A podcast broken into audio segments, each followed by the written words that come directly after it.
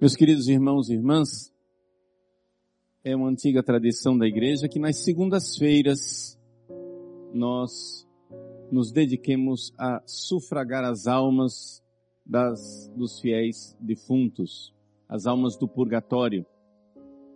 E é um grande ato de caridade e nós devemos nos habituar a fazer isso sempre.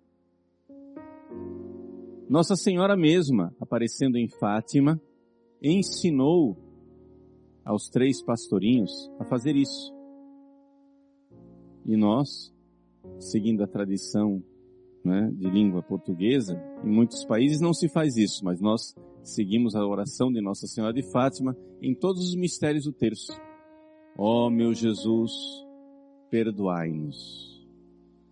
Levai as almas todas para o céu, né?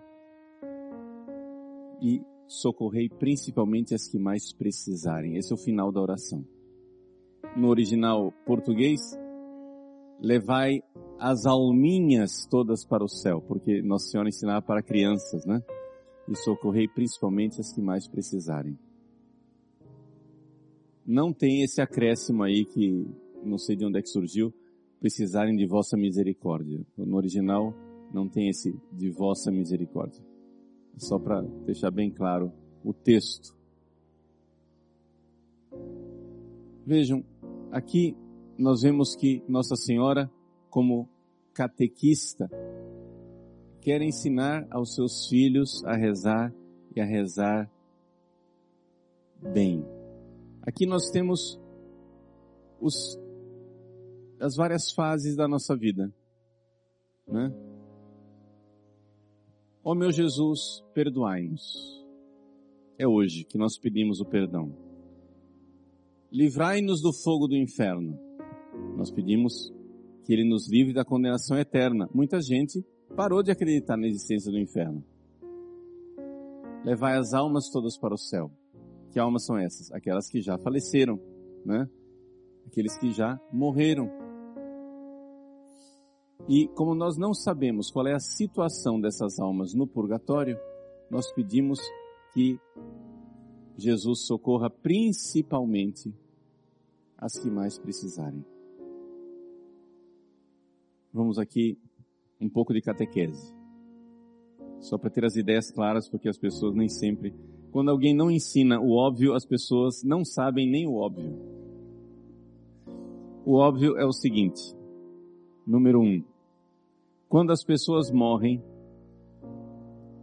imediatamente, na hora da morte, acontece o que nós chamamos de juízo particular. E a pessoa é julgada pela sua vida. E ali é definida a sua, o seu destino eterno para sempre. Atenção. Isso acontece na hora da morte. Morreu, você é julgado. E ali se dividem dois povos. Aqueles que estão eternamente condenados e aqueles que estão eternamente salvos. Ponto. Não se dá uma terceira opção.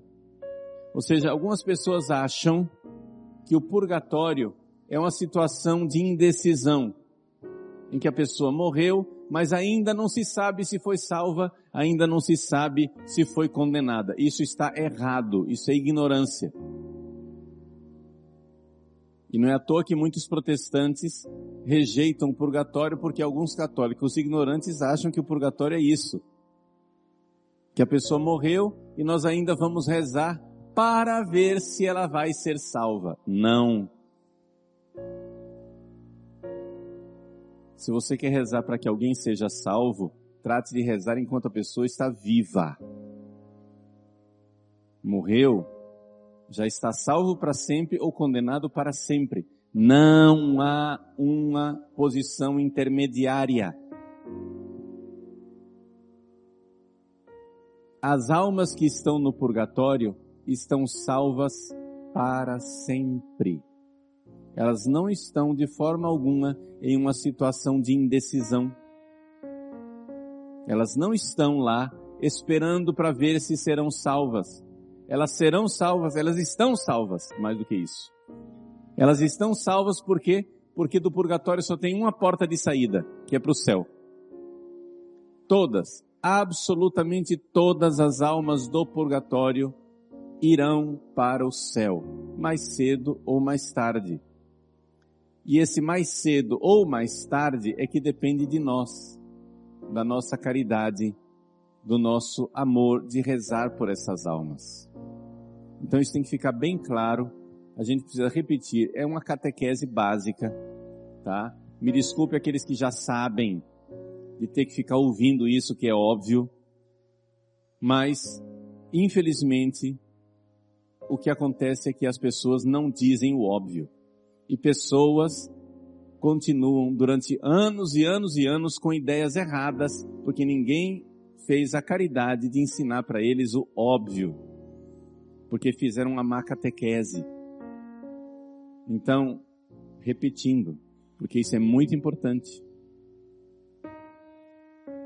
Se você quer a salvação de uma pessoa, reze por ela enquanto ela está viva.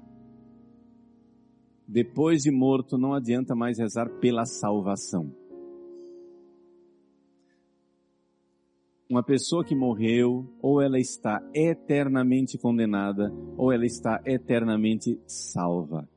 E o inferno é para sempre. O inferno não é temporário. Deus não dará uma segunda chance porque as almas que estão no inferno, os demônios que estão no inferno, não querem segunda chance. É isso que as pessoas não sabem e por isso ficam brincando, achando que tem uma segunda chance. E os espíritas causam um grande mal à humanidade, dando às pessoas essa ilusão de que você não deu certo nessa vida, você pode dar certo em outra. Nada disso. Esta vida é muito séria porque ela é única. Esta é a única chance que você tem de determinar o seu destino eterno. Não é brincadeira. A vida não é brincadeira. Esta é a única vida que você tem é agora ou nunca. Então, uma vez que a pessoa morre em pecado mortal, a alma se separa do corpo, então você vai ver aquilo que você não vê hoje. Quem está em pecado mortal não vê que a sua alma é inimiga de Deus. Existe um profundo ódio contra Deus na sua alma. Ah, eu não noto isso, padre. Eu veja, eu estou em pecado mortal, mas eu vou à igreja, eu rezo. Pois é. O seu corpo acha que você está na amizade. Porque você não vê a sua alma. Você vive aqui, ó, no cérebro. E o seu cérebro tem um conceito. O seu cérebro tem uma impressão de que você é amigo de Deus. Eu rezo terço. Eu vou à igreja.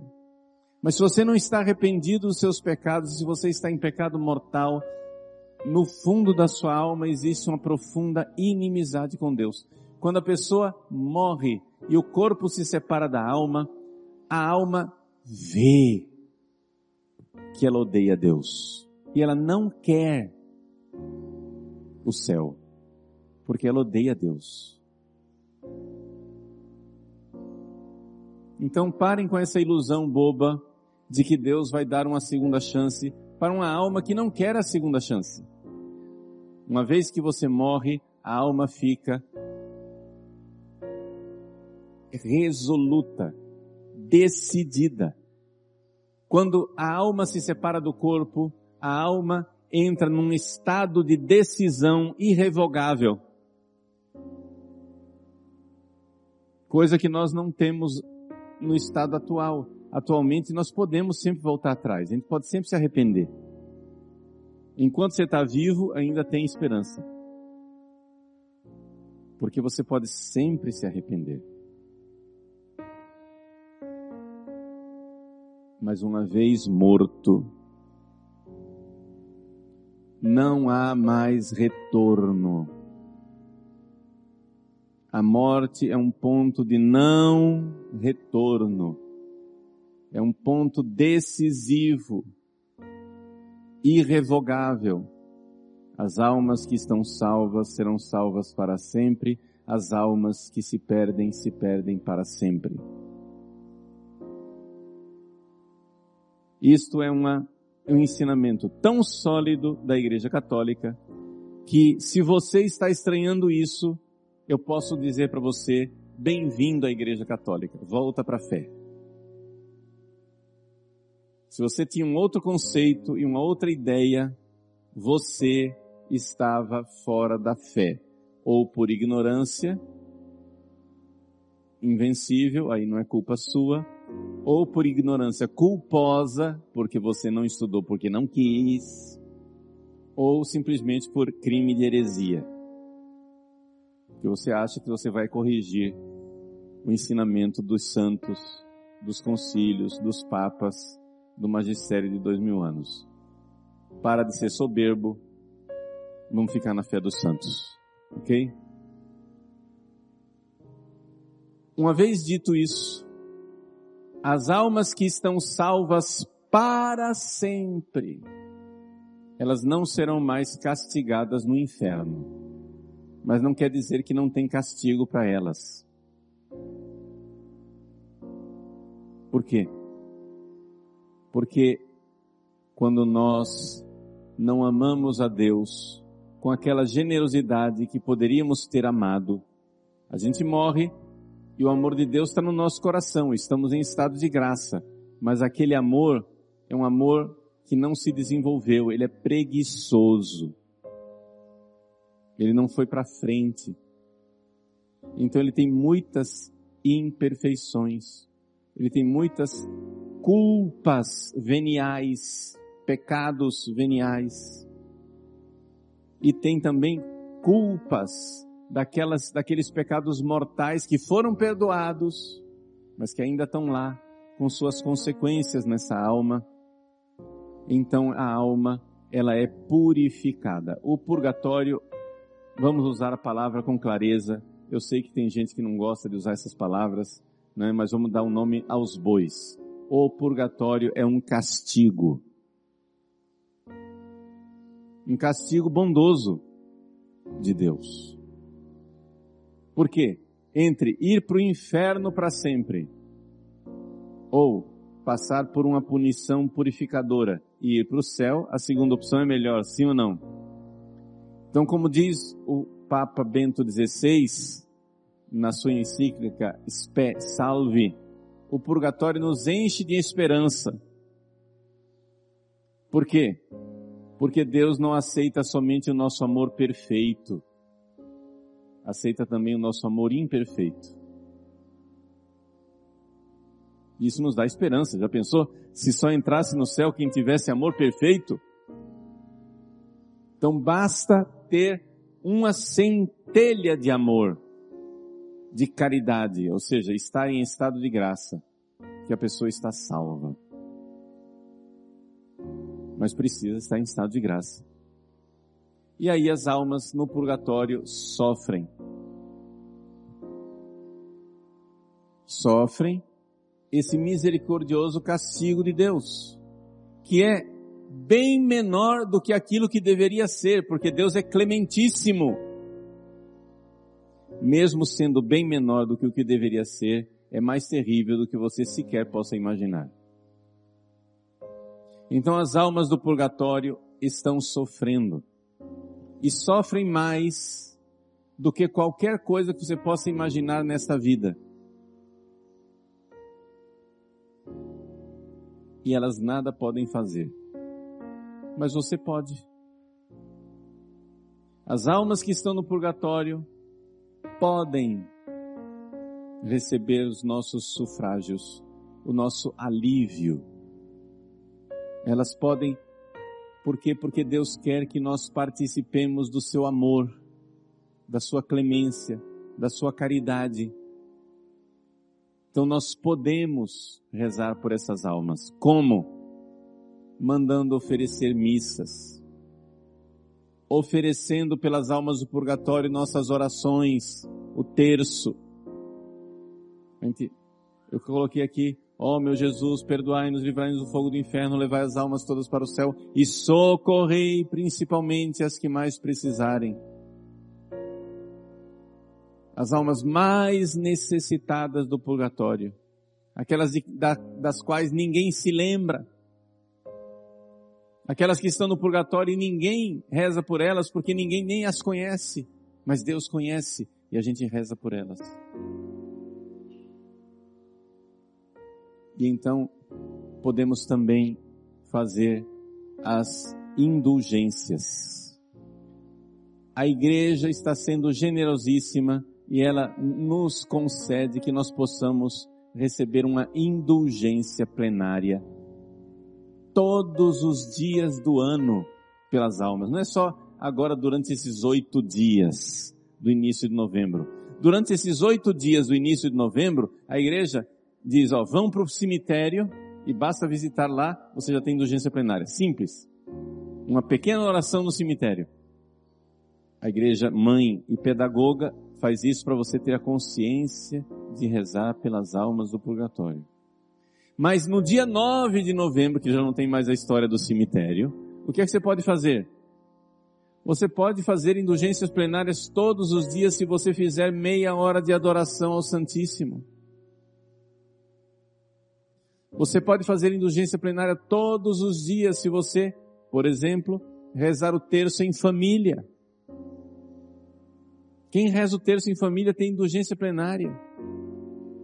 Claro que nas condições de sempre, que é uma confissão recente, comunhão e rezar pelo Papa. Se você não pôde comungar, por exemplo, rezou o terço em família, mas não comungou naquele dia, essa indulgência plenária via indulgência parcial, mas é indulgência. É uma forma de ajudar as almas do purgatório. Com os tesouros de Cristo, de Nossa Senhora e dos Santos. Então, você pode fazer adoração todos os dias. Você pode rezar o terço em família. Mas padre, eu estou longe de igreja, eu não consigo fazer adoração todos os dias e eu moro sozinho, eu não consigo rezar o terço em família. Então, você pode meditar a palavra de Deus todos os dias. Meia hora de oração com a Sagrada Escritura, indulgência plenária. Nós podemos 365 dias no ano receber indulgências e colocar nas mãos de Nossa Senhora e dizer a Senhora sabe quem está precisando. E essas almas que entram no céu, elas se lembram de nós. Elas intercedem por nós.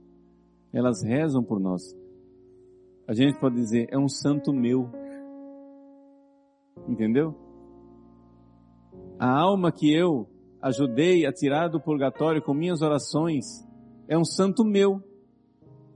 É meu santo. Né? No sentido profundo. Eu tenho uma ligação espiritual com essa pessoa.